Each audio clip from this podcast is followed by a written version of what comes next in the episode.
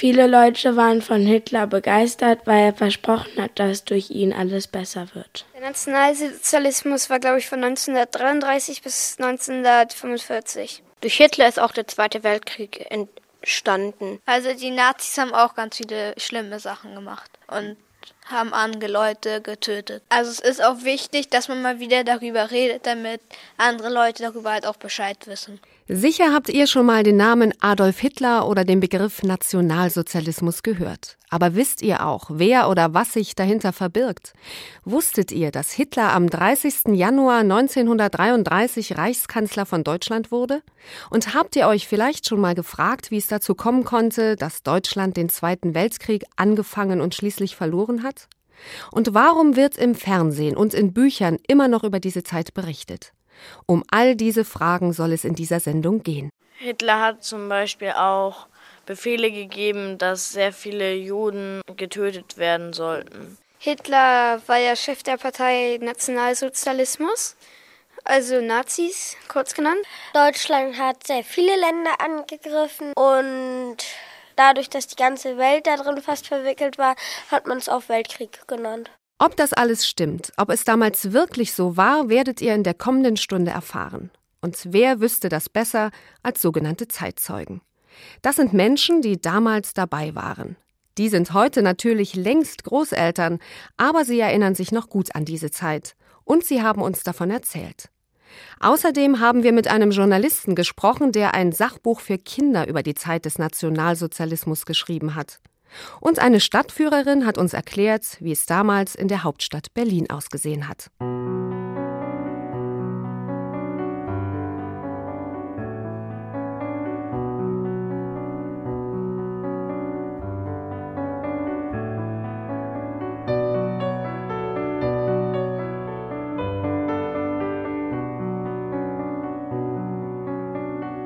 Zwölf Jahre, von 1933 bis 1945, war Adolf Hitler in Deutschland an der Macht. Das war die Zeit des Nationalsozialismus. Nationalsozialismus? Was ist eigentlich Nationalsozialismus? Der Nationalsozialismus ist eine bestimmte Weltanschauung, die angeblich alles erklären kann. Der Begriff setzt sich zusammen aus Nationalismus und Sozialismus. Nationalismus bedeutet, dass man die eigene Nation, also in diesem Fall Deutschland, über alles stellt. Sozialismus bedeutet eigentlich, dass alle Menschen gleich behandelt werden sollen, egal ob sie zum Beispiel Firmenchef oder Busfahrer sind. Aber damit hatte Hitlers Nationalsozialismus nicht viel zu tun. Er hat nur behauptet, alle Deutschen würden zu einer Volksgemeinschaft gehören. Und sogar das war nur Gerede, weil er nämlich alle, die gegen ihn waren, nicht dabei haben wollte. Adolf Hitler war der Chef der Nationalsozialisten, die auch Nazis genannt wurden. Er hatte ein besonderes Talent. Er konnte Reden halten und viele Menschen begeistern. Als der Nationalsozialismus seinen Kampf für die breite Masse unseres Volkes begann, da wurde gerade von den damaligen liberalen und demokratischen, also besitzenden Kreisen und ihren Vereinigungen und Parteien versucht, den Nationalsozialismus zu zerschlagen. Mir ist aufgefallen, dass der das R ganz komisch rollt und er lässt ganz oft lange Pausen zwischen den Worten. Ich finde, das klingt ein bisschen gekünstelt, als würde er extra versuchen, das in die Länge zu strecken oder dass er mehr Aufmerksamkeit will. Wenn Hitler geredet hat, dann hat er immer so komisch mit den Händen rumgefuchtelt. Er redet sehr zackig und er redet immer so sehr, als würde er die Leute anschreien. Unerhörte Wucherzinsen, die in keinem Staat früher straflos hätten genommen werden dürfen, die sind nun in der sozialen Republik an der Tagesordnung.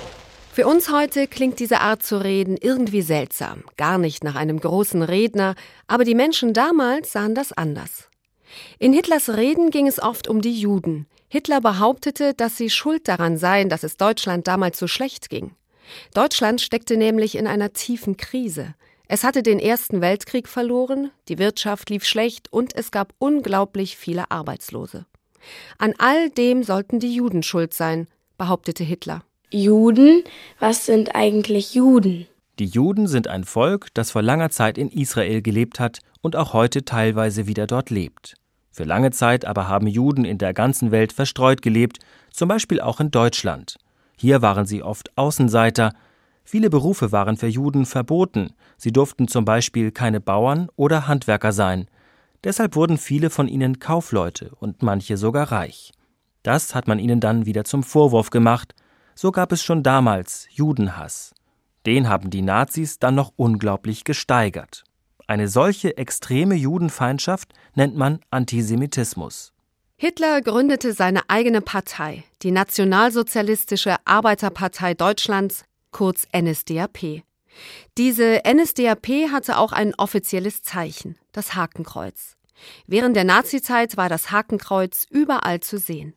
Die NSDAP machte die Juden nicht nur für alles Unglück in Deutschland verantwortlich, sondern versprach auch, dass alles besser werden würde, wenn man bei den Wahlen für die Nationalsozialisten stimmt.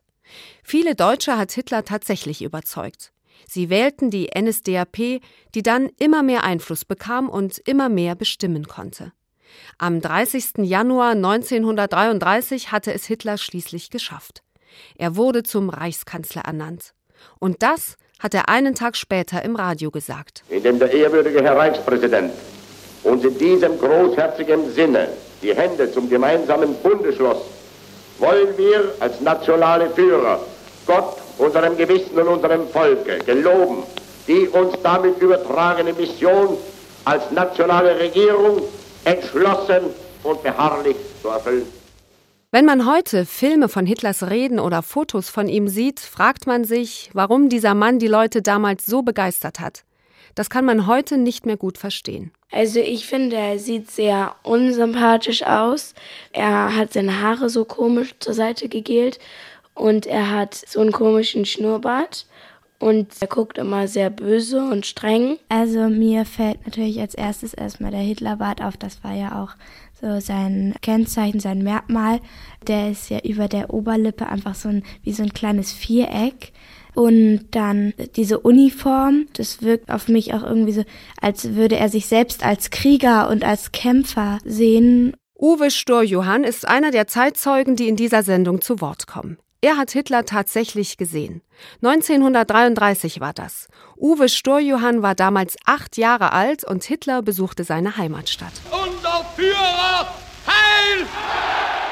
Natürlich war ganz Hamburg auf den Beinen. Alle waren da, um Hitler nun diesen würdigen Empfang zu bereiten. Ja, und dann habe ich mitgejubelt und hat mit Heil, Heil, Heil geschrien.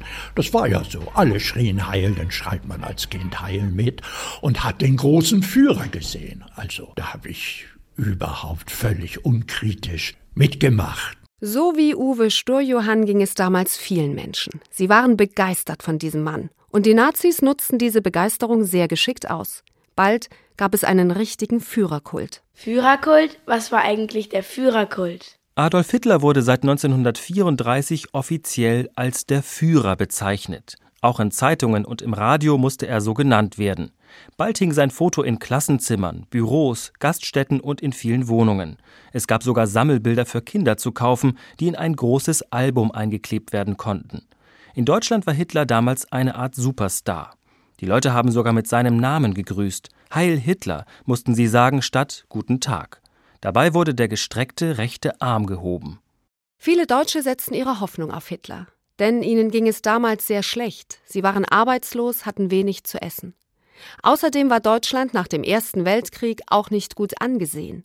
Und Hitler hat einfach allen alles versprochen. Er versprach Arbeit und Wohlstand, er versprach Sicherheit und neues Ansehen in der Welt. Und so kam es, dass Hitler am 30. Januar 1933 zum deutschen Reichskanzler ernannt wurde. Am Abend dieses Tages gab es ihm zu Ehren einen Fackelzug durch das Brandenburger Tor in Berlin. Hört mal, wie die Radioreporter damals darüber berichtet haben. Der Zug ist endlos, der Zug geht weiter, es sind unglaubliche Menschenmassen unterwegs. Die Menschen setzen sich in Bewegung, gehen mit der SA mit, alles ist in Bewegung geraten, verläuft alles geordnet. Jetzt geht der Zug weiter, berichtet eine Polizei. Am Anfang, es ist immer noch SA. Die SA wird, wie lange, was glauben Sie, wie lange wird die SA hier marschieren? mehrere Stunden dauern. Es sind 50, über 15.000 SA-Leute, die marschieren. Das Brandenburger Tor, durch das die Nazis damals marschierten, gibt es heute immer noch. Dort treffen wir uns mit der Stadtführerin Nadine Midell.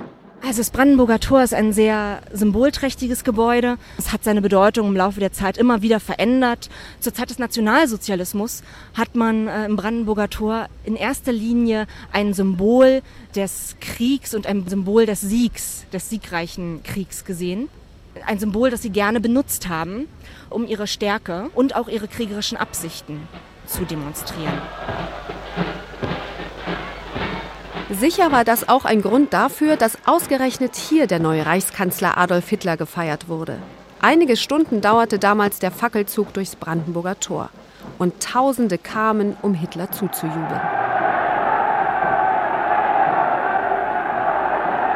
Ein anderes historisch bedeutendes Gebäude in Berlin ist der Reichstag, erzählt Stadtführerin Nadine Midell. Dieser Reichstag hat in der Geschichte des Nationalsozialismus auch eine wichtige Rolle gespielt.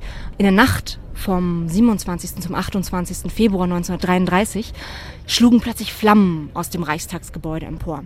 Klar war, es war Brandstiftung. Aber bis zum heutigen Tag weiß keiner so richtig, wer das eigentlich gewesen ist. Die Nationalsozialisten mit Hitler, der gerade mal vier Wochen Kanzler war, die kamen allerdings schon am nächsten Tag mit der Lösung an. Die hatten im Reichstagsgebäude einen jungen Mann festgenommen. Ein Mitglied der Kommunistischen Partei, ein junger Mann namens Marinus von der Lubbe. Und die haben gesagt, der ist der Brandstifter.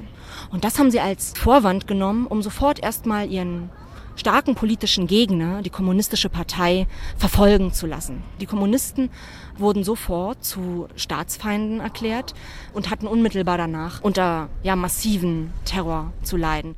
Kommunisten? Was sind eigentlich Kommunisten? Kommunisten sind die Anhänger des Kommunismus. Der Kommunismus will eine ideale menschliche Gesellschaft, in der es allen gut gehen soll.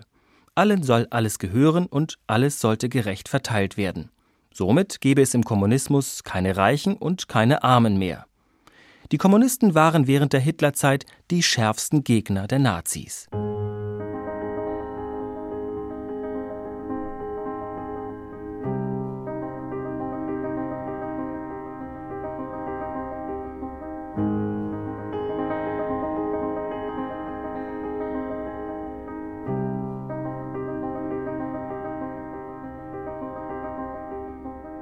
Nach dem Reichstagsbrand wurde ein besonderes Gesetz erlassen.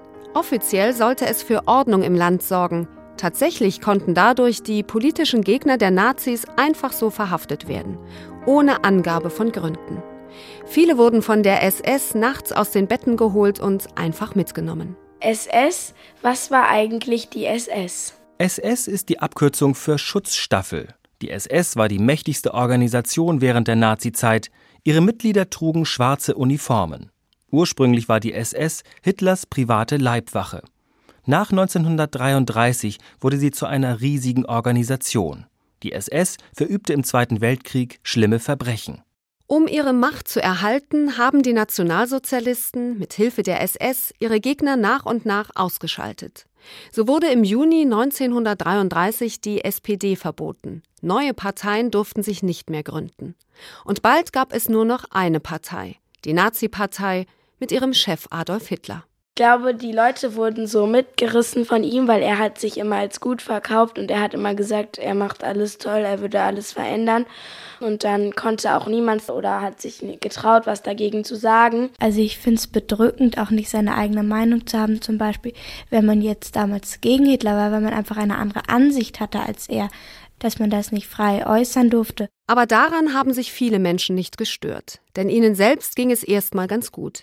Hitler schaffte es nämlich anfangs tatsächlich, für Ruhe auf den Straßen zu sorgen und die Arbeitslosigkeit zu senken.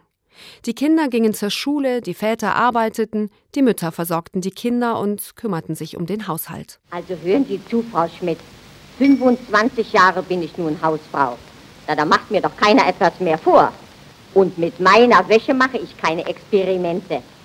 Seit über 20 Jahren wasche ich schon mit Persil. Für mich gilt das Wort, Waschmittel gibt's wohl allerlei. Ich nehme Persil und bleib dabei. Das klingt ziemlich altmodisch, war damals aber eine ganz normale Waschmittelwerbung. Alltag in den 30er Jahren. Die meisten Deutschen führten inzwischen ein besseres Leben als vor Hitler. Aber nur solange sie auch für Hitler und seine Partei waren oder sich einfach fügten. Menschen, die eine andere Meinung hatten, sich gar offen gegen Hitler aussprachen, wurden hart bestraft. Das können wir uns heute kaum vorstellen, aber damals konnte man für eine andere Meinung ins Gefängnis kommen. Es reichte manchmal schon, die falschen Bücher zu lesen oder die falsche Musik zu hören. Die Nationalsozialisten wollten auch nicht, dass in Filmen, im Radio und in den Zeitungen irgendetwas Negatives über sie gesagt oder geschrieben wird. Deshalb gab es bald nur noch Lobreden und keine anderen öffentlichen Meinungen mehr. Diese Art der Beeinflussung nennt man Propaganda. Und es wurde sogar vom Staat bestimmt, welche Bücher, Filme, Kunst und Musik erlaubt waren. Wenn in Großmutters Stübchen ganz leise surrt das Spinnrad am alten Kamin, hör ich manche verklungene Weise, wie im Traum durch die Dämmerung Deutsche Schlager waren erwünscht, amerikanischer Swing hingegen verboten.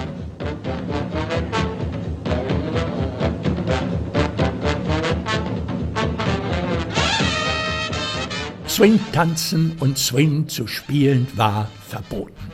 Es gab ein offizielles Verbot von der Reichskulturkammer, nur natürlich kein wirklicher Nazi wusste, was Swing war.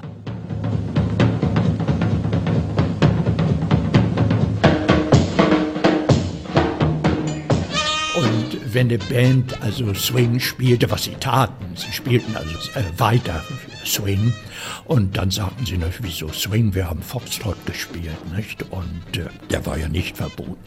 Und wer wollte das beurteilen? Auch als alter Mann ist Uwe Sturjohann noch immer ganz begeistert, wenn er erzählt, wie die Nazis damals ausgetrickst wurden. Doch nicht nur Musik wurde verboten, sondern auch Bücher bestimmter Autoren. Viele dieser verbotenen Bücher wurden am 10. Mai 1933 öffentlich verbrannt. Dieses Ereignis nennt man die Bücherverbrennung. Die Nazis errichteten Scheiterhaufen und warfen da die Bücher hinein. Und dabei riefen sie die Namen der Schriftsteller, deren Bücher verbrannt wurden. Ich übergebe dem Feuer die Schriften von Karl Marx. Ich übergebe dem Feuer die Schriften von Heinrich Mann. Ernst Gläser, Erich Kästner.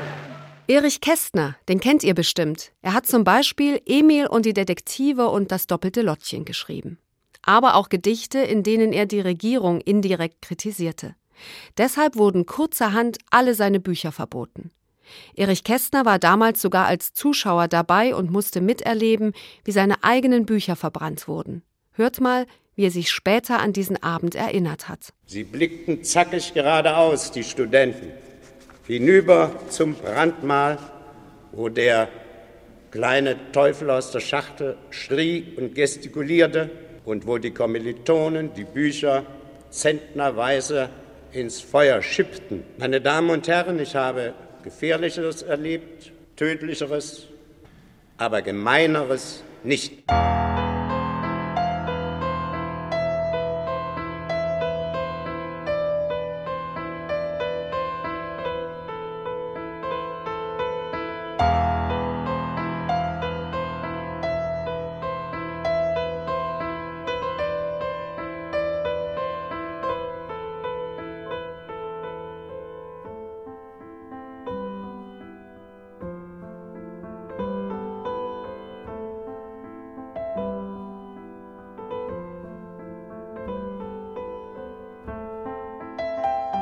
Klaus Günther und Richard Hensel sind Zeitzeugen des Nationalsozialismus. 80 Jahre alt sind sie heute, wirken aber viel jünger und sind noch sehr fit. Sie wurden geboren, als Hitler an die Macht kam und sind im Nationalsozialismus groß geworden. Wie war das damals? wollten die Kinderreporter Elena und Emil von den beiden Herren wissen. Wie sah die Kindheit damals aus? Wie war da die Schule? Wie hat man sich da verhalten? Hat man sich da anders verhalten? Ich bin 1939 in die Schule gekommen. Da war es zum Beispiel so, dass wir auf dem Schulhof antreten mussten. Und dann ging es nachher geschlossen in die Klasse. Und wir hatten ja als Kinder in der ersten Klasse nur einen Tornister und in dem Tornister befand sich eine Schiefertafel.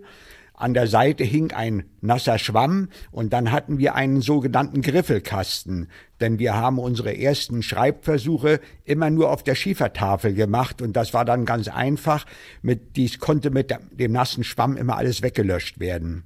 Ich bin 1938, also mit sieben Jahren zur Schule gekommen und ich habe vor einiger Zeit ein Lesebuch bekommen, das ich noch kannte aus meiner Schulzeit und war erstaunt darüber, wie viele Nazi-Zeichnungen, also von SA-Leuten und so weiter, da schon drin war. Also von daher wurde das also schon von der Regierungsseite äh, gesteuert. Hatten Sie denn auch besondere Spiele in der Hitlerzeit, zum Beispiel mit den Murmeln? Das kenne ich ja auch noch von früher. Bevor wir in das deutsche Jungvolk kamen, haben wir natürlich zu Hause mit einem Kullerreifen gespielt. Vielleicht kennt ihr so etwas, so einen Kullerreifen und mit dem Stöckchen und dann sind wir damit losgelaufen. Oder wir hatten Brummkreisel, das ist so ein kleiner konisch zulaufender Kreisel, den man angespitzt hat und dann wurde der mit der Peitsche, wurde immer geknallt, damit der auch möglichst lange lief. Dann äh, haben wir auch Murmeln gespielt. Ich hatte zum Beispiel auch einen Roller, das war auch eine ganz tolle Sache. Also es gab hier den Gruß Heil Hitler und gab es auch noch andere Grüße wie Guten Tag, wie geht's? In der Öffentlichkeit wurde grundsätzlich mit Heil Hitler gegrüßt. Aber wenn man jetzt in der Familie war oder bei Freunden und Bekannten, dann hat man sich auch mit Guten Tag gegrüßt. Ähm, war das denn Pflicht zur Hitlerjugend zu gehen? Ja, es war Pflicht zur Hitlerjugend zu gehen. Recht mir den Eid nach ich schwöre Adolf Hitler. Ich schwöre Adolf Hitler. Unerschütterliche Treue. Unerschütterliche Treue. Ich bin also im April 1943 zehn Jahre alt geworden und eine Woche vorher war zu Hause eine Postkarte, da stand drauf, der Schüler Richard Hensel hat sich dann am nächsten Tag nach dem zehnten Geburtstag zu seinem ersten Dienst einzufinden. Und außerdem war eine Bezugsscheinkarte dabei, auf der konnte für mich bei einem entsprechenden Geschäft eine Uniform gekauft werden mit braunem Hemd, schwarze Hose, Schulterriemen, Koppel und Fahrtenmesser und außerdem noch ein schwarzes Halstuch mit einem Lederknoten. Und da waren wir als Jungs natürlich ganz stolz. Wir trugen jetzt eine Uniform, eine Uniform von unserem Führer. So waren wir ja erzogen worden. Hitlerjugend? Was war eigentlich die Hitlerjugend? Die Hitlerjugend, abgekürzt HJ, war die Jugendorganisation der Nationalsozialistischen Arbeiterpartei. Alle Jungen ab zehn Jahren mussten Mitglied werden. Die Abteilung für Mädchen hieß BDM, Bund Deutscher Mädel. Alle Jugendlichen mussten an sogenannten Heimabenden teilnehmen, da wurden nationalsozialistische Ziele und Ideen verkündet. Es war zwar Pflicht, zur Hitlerjugend zu gehen, aber manche Kinder hatten überhaupt keine Lust darauf. Sechsmal in der Woche musste man in eine Turnhalle gehen und an diesen Foltergeräten Reck, Barren und wie die da alle hießen in den Turnhallen, musste man sich von irgendwelchen Nazi-Turnlehrern dann anhören, dass man eine Memme war, dass man eine Flasche war und dass man eigentlich überhaupt kein richtiger deutscher Junge war. Und so habe ich die Nazis gehasst. Noch schlimmer fand Uwe Storjohann die sogenannten Aufmärsche. Bei der Hitlerjugend marschierten Kinder wie erwachsene Soldaten und sangen nationalsozialistische Lieder. Auch Richard Hensel erinnert sich daran bis heute. In der Hitlerjugend haben wir gesungen zum Beispiel Vorwärts, vorwärts, schmettern die hellen Fanfaren. Vorwärts, vorwärts, Jugend kennt keine Gefahren.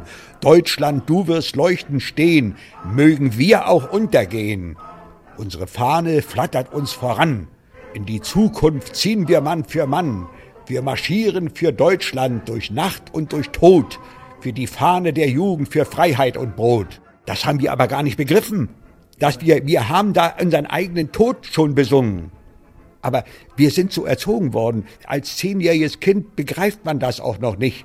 Und ich kann nur sagen, auch wenn ich selber nichts getan habe, weil ich Gott sei Dank später geboren worden bin, aber ich schäme mich für die Generationen, die vor uns da waren und die also mit Hitler alle mitgelaufen sind und mitgemacht haben. Je älter Klaus Günther und Richard Hensel wurden, desto mehr bekamen sie mit von der Politik Hitlers und ihren Auswirkungen. Elena und Emil hatten schon in der Schule etwas über die Judenverfolgung während der Nazizeit gehört und wollen jetzt wissen, wie Kinder das damals erlebt haben. Hatten Sie denn damals jüdische Freunde oder Nachbarn, die eines Tages verschwunden sind? Ja, die hat es gegeben, eine jüdische Familie in der Nachbarschaft. Es mussten von 1941 an, da war ich also zehn Jahre alt, mussten die jüdischen Mitbürger den äh, bewussten gelben Stern tragen, äh, wo drauf stand Jude. Und dann kommt eines Tages der Familienvater und er kommt nach Hause, hat die Aktentasche, so verdeckt den Stern. Und ich stehe auf der anderen Straßenseite und das wusste ich ja, das war nicht erlaubt. Und da kannte ich ein Spottlied und das habe ich rübergerufen, da habe ich rübergerufen, itzig, itzig, Judenschwein. Und dann spürte ich eine Hand im Nacken, das war die vom Hauswärtssohn, der war ein paar Jahre älter als ich, und er sagte, das musst du nicht tun, das sind doch auch Menschen. Und ich habe mich furchtbar geschämt und ich schäme mich mein ganzes Leben lang. Ich werde das nicht wieder los. Und eines Tages war dann diese jüdische Familie aus der Nachbarschaft, die war verschwunden. Wo können die denn sein? Ja, in einem KZ. Mutti, was ist ein KZ? Das ist ein Arbeitslager. Also äh, mehr wusste äh, meine Mutter oder meine Eltern zu der Zeit vermutlich nicht. Und es war eine fünfköpfige Familie. Das waren also die Juden in der Nachbarschaft. KZ? Was war eigentlich ein KZ? KZ ist die Abkürzung für Konzentrationslager. Das waren große Gefangenenlager, in die die Nazis alle einsperrten, die sie als ihre Feinde ansahen. Dazu gehörten Kommunisten, Sozialdemokraten, auch manche Pastoren, Kriegsgefangene und vor allem Juden. Die Gefangenen mussten in den Lagern schwer arbeiten, oft so schwer, dass sie daran starben. Die Nazis haben in diesen Lagern mehrere Millionen Menschen ermordet.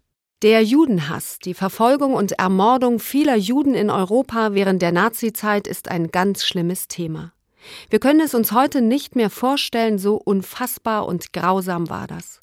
Hitler war ein fanatischer Antisemit, also ein Judenhasser. Heutzutage lernt man schon früh, dass es sehr ungerecht ist, Menschen abzulehnen, nur weil sie zum Beispiel einer anderen Religion angehören. Vor 80 Jahren war das in Deutschland noch anders. Vor allem Juden wurden von vielen Menschen abgelehnt, und es war noch nicht mal ungewöhnlich, sie offen anzugreifen. Um das zu verstehen, muss man ein bisschen in die Vergangenheit gehen, sagt der Journalist Hermann Finke, der ein Buch über den Nationalsozialismus geschrieben hat. Es gab in Deutschland vor dem Ersten Weltkrieg Jahrhunderte vorher schon einen Antisemitismus in dem Sinne, dass Juden diskriminiert wurden, benachteiligt wurden. Sie durften zum Teil gar nicht in den Städten leben. Und Hitler hat diese Gefühle, die tief in der Bevölkerung verwurzelt waren, aber nicht von allen auch ausgesprochen wurden, ausgedrückt wurden, an diese Gefühle hat Hitler angeknüpft. Die Propaganda, dieses staatliche Trommeln auf die Bevölkerung, die Juden sind unser Verderben, alles dieses, das hat Früchte getragen, in dem Sinne, dass die Bevölkerung es zunächst mal hingenommen hat und dann, manche haben sich auch aktiv an der Judenverfolgung beteiligt.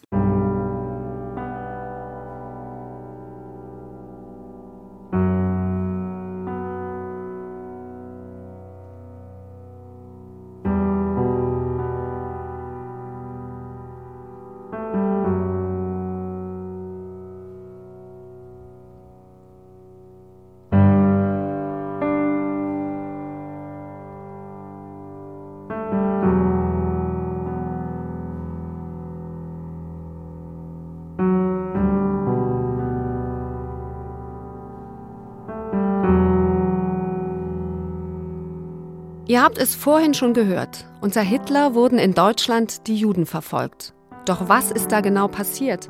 Was hat das für die Juden, für ihren Alltag bedeutet? Am Anfang gab es die sogenannten Rassengesetze. In diesen Gesetzen wurde festgestellt, wer reinen germanischen, also deutschen Blutes ist und wer nicht. Juden nicht. Und nach diesen Gesetzen wurde der Lebensraum der Juden systematisch verändert. Jüdische Kinder durften zum Beispiel keine normalen Schwimmbäder besuchen, für Juden verboten. Bestimmte Bänke in einem Stadtpark, für Juden verboten. Jüdische Ärzte und jüdische Rechtsanwälte durften nur noch jüdische Patienten und jüdische Klienten beraten, keine anderen mehr. Ihnen wurde Theaterbesuche verweigert. Sie durften bestimmte Plätze nicht mehr betreten und, und, und.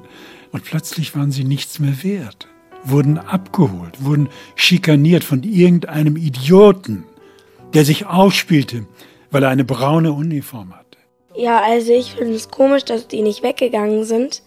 Die hätten ja theoretisch flüchten können und dann wäre es vielleicht in einem anderen Land besser gewesen. Andererseits verstehe ich aber auch, dass sie nicht weggegangen sind, weil die Kinder, die da zur Schule gegangen sind, hatten da ja auch ihre Freunde und die Schule und so. Ich finde das ganz grauenvoll, dass Kinder Angst haben müssen, rauszugehen, weil sie denken, sie werden dann eingesperrt, weggebracht. Allein mit dieser Angst leben zu müssen, das kann ich mir gar nicht vorstellen. Und das ganze Leben von denen wurde ja zerstört. Ich frage mich auch, wie man das aushalten kann, so schikaniert zu werden und auch ein bisschen, warum die nicht weggegangen sind. Aber ich glaube auch, das war nicht so einfach. Einige Juden haben Deutschland tatsächlich verlassen, gleich nachdem Hitler an die Macht gekommen war. Aber die meisten glaubten, dass es schon nicht so schlimm werden wird. Sie fühlten sich ja als Deutsche, sie waren in Deutschland zu Hause und wollten ihre Heimat nicht verlassen. Dann hätten sie in einem fremden Land völlig neu anfangen müssen. Aber es wurde immer schlimmer. Am 9. November 1938 kam es zur Reichspogromnacht, einer furchtbaren, gewalttätigen Aktion gegen die Juden. Auf Befehl von Hitler wurden jüdische Synagogen angezündet. Synagogen heißen die Kirchen der Juden. In Deutschland gibt es nur noch sehr wenige, weil fast alle in dieser Nacht 1938 zerstört wurden. Außerdem wurden jüdische Geschäfte verwüstet und ihre Inhaber verhaftet, manche sogar getötet. Besonders schlimm war es in großen Städten wie Berlin, wie sich heute noch Zeitzeugen erinnern. In der Königstraße habe ich gesehen, wie also Leute mit Eisenstangen langgegangen sind und haben die Schaufensterscheiben eingeschlagen, sind in das Kaufhaus eingedrungen und haben dann aus dem vierten Stockwerk, es war ein großer Lichtschacht, Inventar runtergeworfen und haben es teilweise angesteckt. Und heute frage ich mich, ja, hast du dir nichts dabei gedacht? Der Wind wehte durch die Räume, die Gardinen bewegten sich, die Wäscheballen hingen von den Regalen. Also ich hatte das Gefühl, der Tod ging durch die Räume. Es war ganz schlimm. Ich kam ins Geschäft und fragte die Chefin und die sagte, ab sofort müssen Juden raus aus Deutschland. Das war die Parole. Mich nahm sie mit auf das Gefängnis im Rathaus und um 7 Uhr kam dieser SA-Mann wieder und hielt mir die Pistole vor die Brust und sagte, Sie gehen jetzt auf den Generalanzeiger und geben folgende Annonce auf. Hiermit schließe ich mein Geschäft für alle Zeiten. Wenn Sie das nicht tun, werden Sie erschossen. Ihre Mutter kommt ins Konzentrationslager. Die Nationalsozialisten erlaubten den Juden, aus Deutschland auszuwandern, aber sie mussten alles, was sie besaßen, dem Staat überlassen. Eine schreckliche Vorstellung. 200.000 Juden verließen ihre Heimat. Für sie begann ein langer, schwieriger Weg in ein neues Leben. Die, die blieben, wurden verhaftet und in Konzentrationslager gebracht. Sechs Millionen Juden aus ganz Europa wurden von den Nationalsozialisten ermordet. Warum haben die Deutschen da überhaupt nicht geholfen? Ich meine, die hätten ja bestimmt was machen können. Ich glaube auch ein bisschen aus Angst, dass sie dann selber als Verräter dargestellt werden, weil sie denen geholfen haben. Und das war ja auch ein Verbrechen. Also mutige Leute haben das bestimmt trotzdem gemacht, was aber dann sehr gefährlich war. Und ich glaube, das war ziemlich schlimm, dass auch Kinder da verschleppt wurden, nur weil sie halt Juden sind. Es ist leider wahr. Es gab damals in Deutschland viele überzeugte Nationalsozialisten. Sie waren wirklich der Meinung, dass die Juden schlecht sind und es ihnen recht geschieht. Und ganz sicher hatten viele Deutsche auch Angst, dass ihnen selbst etwas passiert, wenn sie den Juden helfen. Denn die Nazis haben das ganz deutlich gesagt. Wer Juden hilft, wird selbst verhaftet. Trotz alledem gab es einige wenige, die geholfen haben. Sie versteckten Juden in ihren Kellern oder Gartenlauben, besorgten ihnen Essen. Diese Menschen haben ihr Leben riskiert, um zu helfen.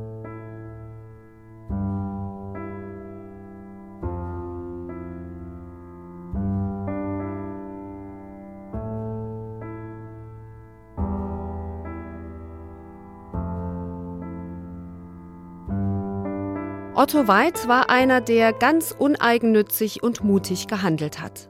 Er wohnte in Berlin und dort gibt es heute ein Museum für ihn. Otto Weid hatte in einem Hinterhof in Berlin eine Bürsten- und Besenfabrik, in der Juden arbeiteten. Als die Nationalsozialisten alle Juden verhaften und in Lager bringen wollten, hat Otto Weid ihnen ein Versteck gebaut. Man kann es heute noch besichtigen, denn die Fabrik ist jetzt ein Museum. Diana Bienge erzählt uns, was Otto Weid gemacht hat, um Juden das Leben zu retten. Zum Beispiel der Familie Horn. Von der Familie Horn haben wir keine Fotos mehr. Das waren vier Personen. Der Vater Chaim, die Mutter Machle, der Sohn Max, der war 16 Jahre alt und die Tochter Ruth, die war 12. Zwei von ihnen haben hier gearbeitet. Die Familie Horn sollte im Februar 43 deportiert werden. Das wussten sie, weil sie einen Brief bekommen haben. Und wenn man diesen Brief bekommen hat, wusste man, da passiert was, man wird abtransportiert. Und die Familie Horn hat sich entschieden, das lassen sie nicht zu. Sie haben Otto Weid gefragt, ob er ihnen helfen kann. Und Otto Weid hat hier am Ende dieser Fabrik einen Schrank hingestellt. Dieser Schrank hatte einen Eingang zu einem weiteren kleinen Raum verdeckt. Und das Besondere ist, dass dieser kleine Raum kein Fenster hatte. Deswegen konnte man von außen auch nicht sehen, dass es da noch einen weiteren Raum gab. Wir können jetzt hinter diese Wand laufen und da einmal reinschauen. Der Raum ist nicht sehr groß. Der Raum ist gerade mal 10 Quadratmeter groß und dieser Raum ist ganz dunkel, denn es gibt kein einziges Fenster. Und obwohl man sich jetzt vorstellt, dass es ein bisschen unheimlich ist, weil vier Personen hier lebten, ist es doch ein tolles Versteck gewesen. Denn es war vor allen Dingen ein Schlafplatz für die Familie Horn. Sie haben da drin geschlafen und das heißt, am Tage haben sie in der Fabrik gearbeitet, haben Bürsten und Besen mitgeholfen herzustellen und konnten jeden Tag ihre Freunde und Kollegen sehen. Doch das Versteck der Familie Horn wurde verraten. Deshalb wurden alle vier doch noch verhaftet und ins Konzentrationslager gebracht. Aber anderen konnte Otto Weid tatsächlich das Leben retten. Otto Weid war es unglaublich wichtig zu helfen. Denn er hat gesehen, da werden Menschen ausgegrenzt und das ist unmenschlich und Menschen verfolgt und auch ermordet. Und da konnte er nicht wegschauen. Aber er war einer der wenigen Menschen in Deutschland, die nicht weggeschaut haben. Die meisten Menschen hatten zu viel Angst um sich selbst, denn natürlich war es sehr gefährlich zu helfen. Otto Weid war das egal.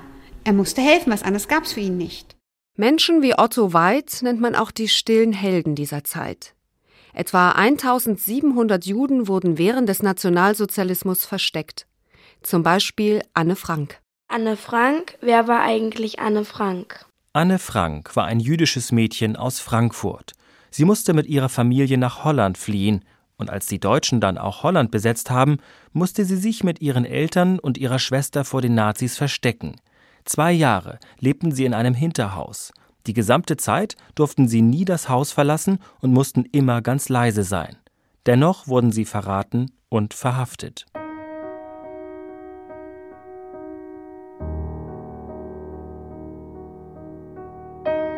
Je länger Adolf Hitler an der Macht war, desto mehr Menschen gab es, die es falsch fanden, was die Nationalsozialisten taten. Aber auch die Angst wurde immer größer. Deswegen trauten sich nur wenige, wirklich etwas gegen die Nazis zu unternehmen, erzählt Hermann Finke. Es gab Widerstand, nicht den Widerstand der Massen, das muss man ganz deutlich sagen. Es ist der Widerstand der wenigen gewesen.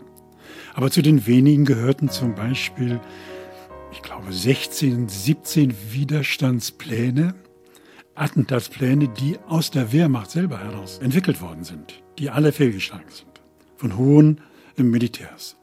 Und dann gab es den bürgerlichen Widerstand. Das heißt, das waren einzelne Gruppen, die sich in unterschiedlicher Weise gegen das Regime gewehrt haben. Zum Beispiel die Studentengruppe in München, die Weiße Rose wurde sie genannt. Was haben sie gemacht? Sie haben Flugblätter hergestellt. Sie wollten die Bevölkerung aufklären. Und so gab es eben eine ganze Reihe von Menschen, auch Einzeltäter. Einzelne Menschen haben Attentatspläne geschmiedet gegen Hitler, um Hitler persönlich umzubringen. Aber all diese Attentatspläne auf Hitler scheiterten. Auch der berühmteste Versuch am 20. Juli 1944. Dabei hatte Klaus Schenk Graf von Stauffenberg versucht, Hitler durch einen Sprengsatz zu töten. Hitler überlebte dieses Attentat leicht verletzt. Wenige Stunden später wurde damals auch im Radio darüber berichtet. Sie hören den Nachrichtendienst. Auf den Führer wurde heute ein Sprengstoffanschlag verübt. Der Führer selbst hat außer leichten Verbrennungen keine Verletzungen erlitten. Natürlich haben nicht alle Widerstandskämpfer versucht, Hitler zu töten. Die meisten wollten einfach die deutsche Bevölkerung aufrütteln. Die Menschen sollten endlich sehen, wie böse Hitler und alle Nazis waren. Und welches Elend sie über Deutschland und schließlich über die Welt gebracht haben. 1939 haben die Nationalsozialisten den Zweiten Weltkrieg angefangen. Dieser Krieg hat mehr als 60 Millionen Menschen das Leben gekostet.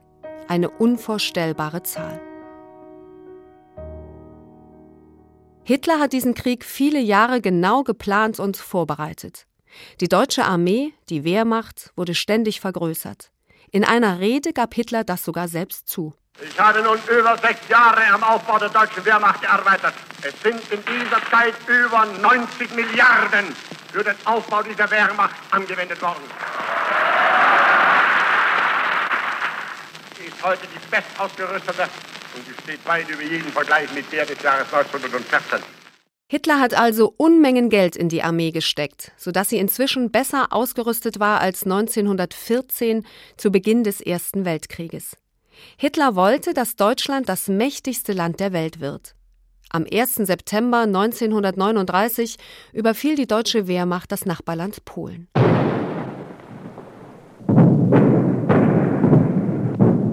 Aber viele Deutsche wollten gar keinen neuen Krieg. Sie hatten sich gerade erst vom letzten Krieg erholt. Hitler brauchte also einen Vorwand für seinen Überfall auf Polen. Er behauptete daher, dass Polen Deutschland angegriffen hätte. Und dann konnte er den Deutschen großspurig erklären, Seit 5.45 Uhr wird jetzt zurückgeschossen. Und von jetzt ab wird Bombe mit Bombe vergolten. Mein Vertrauen auf Sie ist unerschütterlich. Hitler ist damals fest davon ausgegangen, dass Deutschland diesen Krieg gewinnen wird. Ein Irrtum. Es sollte allerdings sechs Jahre dauern, bis die Nationalsozialisten besiegt waren. Aber zuerst schien die deutsche Armee unbesiegbar, und viele Deutsche waren dann doch begeistert von der Idee, die Welt zu erobern und wieder ein mächtiges Land zu werden. 1941 verbündeten sich die USA, die Sowjetunion, Großbritannien und noch ein paar andere Länder. Diese Länder nennt man auch die Alliierten. Sie kämpften jetzt gemeinsam gegen Deutschland.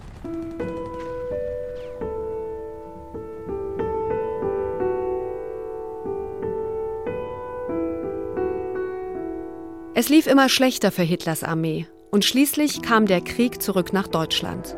Britische und amerikanische Flugzeuge warfen Bomben über vielen deutschen Städten ab. Zum Beispiel auch über Lübeck, Rostock, Hannover und Hamburg.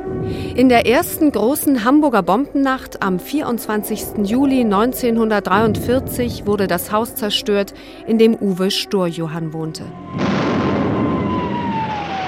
Er selber war zum Glück gerade mit seiner Mutter in Quickborn bei Hamburg. Dort hatten sie eine Sommerlaube. Ich war eben in dieser Sommerlaube. Da kam dieses unglaubliche, unvergessliche Geräusch von Hunderten von britischen Lancaster-Bombern, die über Quickborn hinwegflogen. Es war ein tiefes Brummen. Es dauerte nicht lange. Da war am Horizont, dort wo Hamburg lag, ein Feuerschein, ein Flammenmeer. Das kann man sich überhaupt nicht vorstellen.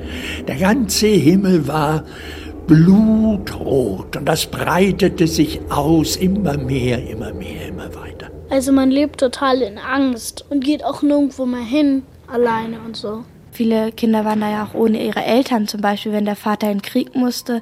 Und ich glaube, dass auch viele trotzdem noch Angst hatten, trotzdem sie in einem festen Bunker waren. Und ich glaube, ich hätte mir auch Gedanken gemacht, was passiert mit den Leuten, die nicht im Bunker sind. Wo sind die gerade? Wo finden die Schutz? Finden die Schutz? Und wenn man aus dem Bunker wieder rauskam, hatte man Sorgen, ob das Haus noch steht. Die Bombenangriffe auf deutsche Städte wurden immer heftiger, viele Kinder wurden deshalb aufs Land geschickt, wo meist keine Bomben fielen. Aber es gab auch Kinder, die die Bombennächte in Luftschutzkellern und Bunkern erlebt haben. Bis heute, längst erwachsen, erinnern sie sich an diese furchtbare Situation. Wenn es nachts war, hatte man oft gar keine Zeit, sich vorzubereiten, anzuziehen und in den Keller zu gehen. Und dann fielen schon die Bomben, wenn wir noch gar keine Schuhe anhatten. Ne? Es gab immer Voralarm und es gab Vollalarm. Ja, und es gab dann Entwarnung. Das waren drei verschiedene Heultöne. Also bei dem Vollalarm wurden die Türen verriegelt. Ganz schwere Eisentüren und die hatten Hebel, sodass da also nichts durchdringen konnte. Der ganze Bunker wackelte und alles duckte sich und naja, wir hatten Glück. Die meisten fielen in Wiesen und Wälder da rein während Osnabrück in Schutt und Asche ging. Auch Hamburg wurde erneut bombardiert. Noch heute erinnert sich Uwe Storjohann daran, wie die Stadt am nächsten Tag aussah. Die Stadt war schwarz und dunkel wie die Nacht. Es war wirklich eine riesenschwarze Rauchfläche, die Hamburg bedeckte. Man bewegte sich also in der Stadt wie in einer Nacht, in der es keine Beleuchtung gibt.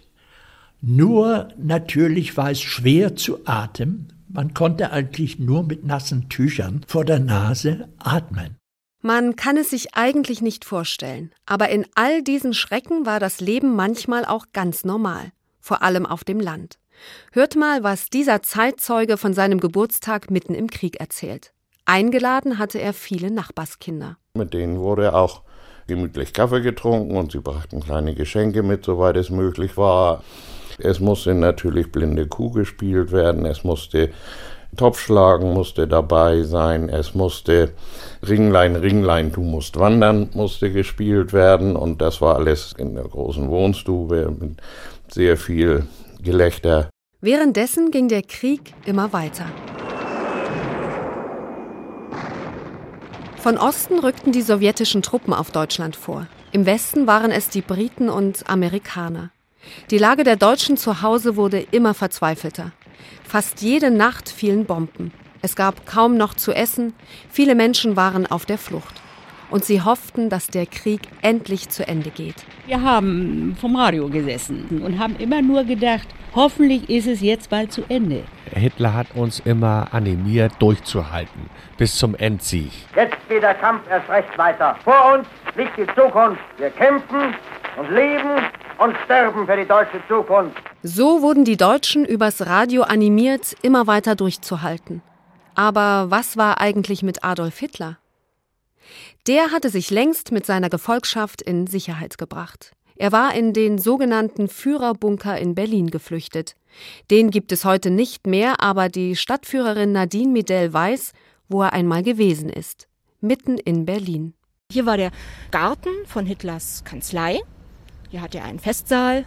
Und unterhalb dieses Festsaals hat er sich eine absolut bombensichere Bunkeranlage bauen lassen. Der Bunker hatte ganz, ganz dicke Wände, 1,60 Meter. Das ist so groß wie ich bin. Also der ganze Bunker bestand ungefähr aus 20 Räumen und von denen hatte er etwa vier zu seiner persönlichen Verfügung. Da hat er drin gewohnt in den letzten Tagen mit seiner Langzeitfreundin Eva Braun, die er dann kurz vor seinem Selbstmord auch noch geheiratet hat. Und dann haben die beiden zusammen Selbstmord begangen. Deutsche Männer und Frauen, Soldaten der deutschen Wehrmacht. Unser Führer Adolf Hitler ist gefallen. In tiefster Trauer und Ehrfurcht verneigt sich das deutsche Volk. So wurde damals über Hitlers Tod berichtet. Kein Wort über Selbstmord. Viele Deutsche glaubten nun, Hitler sei tatsächlich im Kampf gestorben. Zu dieser Zeit waren die sowjetischen Truppen schon in Berlin. Am 8. Mai 1945 blieb Deutschland nur die Kapitulation. Kapitulation, was ist eigentlich Kapitulation? Wenn ein Krieg verloren ist, ergeben sich die Soldaten dem Sieger. und unterschreiben einen Vertrag. Das nennt man Kapitulation. Deutschland musste bedingungslos kapitulieren. Das bedeutet, alle Angelegenheiten Deutschlands wurden ab sofort von den Siegermächten geregelt. Deutschland durfte keine Armee mehr haben und es gab auch keine deutsche Regierung. Die Siegermächte halfen, das Land wieder aufzubauen. Über die Kapitulation wurde auch im Radio berichtet. Aber viele Deutsche hatten keine Radios mehr. Ihre Häuser waren zerbombt, alles war zerstört. Deshalb fuhren durch viele Städte Lautsprecherwagen, die das Kriegsende verkündeten. An die Einwohner von Lüneburg. Die Nazi-Regierung und die deutsche Wehrmacht haben bedingungslos den alliierten Streitkräften kapituliert. Die Stille konnte man hören nach all den Tagen mit dem ganzen Krieg und den fürchterlichen Geräuschen des Krieges. Und ich sagte zu meiner Mutter, sag mal, hörst du das? Ich glaube, es ist Frieden. Ich war eigentlich nur froh, dass der Krieg zu Ende war und dass kein Alarm mehr kam, dass keine Bomben mehr fielen, äh, dass diese Angst weg war. Ich wartete eigentlich nur darauf, dass es wieder normal wird, dass ich wieder zur Schule gehen kann. Uwe Storjohann erlebte das Kriegsende in Quickborn. Richtig daran glauben konnte er erst, als er im Radio endlich wieder seine geliebte Swingmusik hörte. Die Engländer feierten so ihren Sieg über Deutschland. Und dann fingen sie an, die erste Platte aufzulegen. Die hatten nur fünf oder sechs Platten mit. Alle Swingplatten. Ich habe mich also aufgedreht, so laut das ging. Das war die Befreiung. Da habe ich angefangen, nochmal wirklich zu leben. Es konnte nur noch besser werden. Die Nazis waren wir los. Es war rückblickend eigentlich der schönste Tag meines Lebens. Deutschland hatte den furchtbarsten Krieg der Geschichte verloren. Viele Städte in ganz Europa waren zerstört, fast in jeder Familie war jemand ums Leben gekommen. Viele Kinder hatten keinen Vater mehr, manchmal waren auch die Mutter oder Geschwister bei einem Bombenangriff gestorben. Sechs Millionen Juden aus ganz Europa waren von den Nazis ermordet worden. Millionen Menschen waren auf der Flucht, hatten alles verloren. Hitler und viele andere große Nazis hatten sich umgebracht oder waren endlich verhaftet worden. Das alles ist nun schon sehr lange her. Eure Eltern und auch eure Großeltern haben nicht Schuld an den Verbrechen der Nationalsozialisten, ihr selber schon gar nicht. Wir müssen uns also nicht dafür schämen, dass wir Deutsche sind. Aber auch so viele Jahre nach der Nazizeit ist es ganz wichtig, darüber Bescheid zu wissen.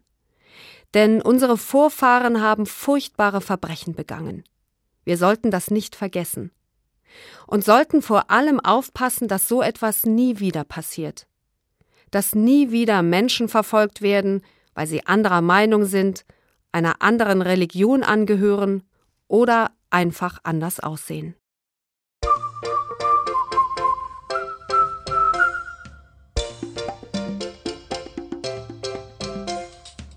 Das war Mikado. Heute, wie war das damals mit dem Nationalsozialismus? Eine Sendung von Katja Esbach.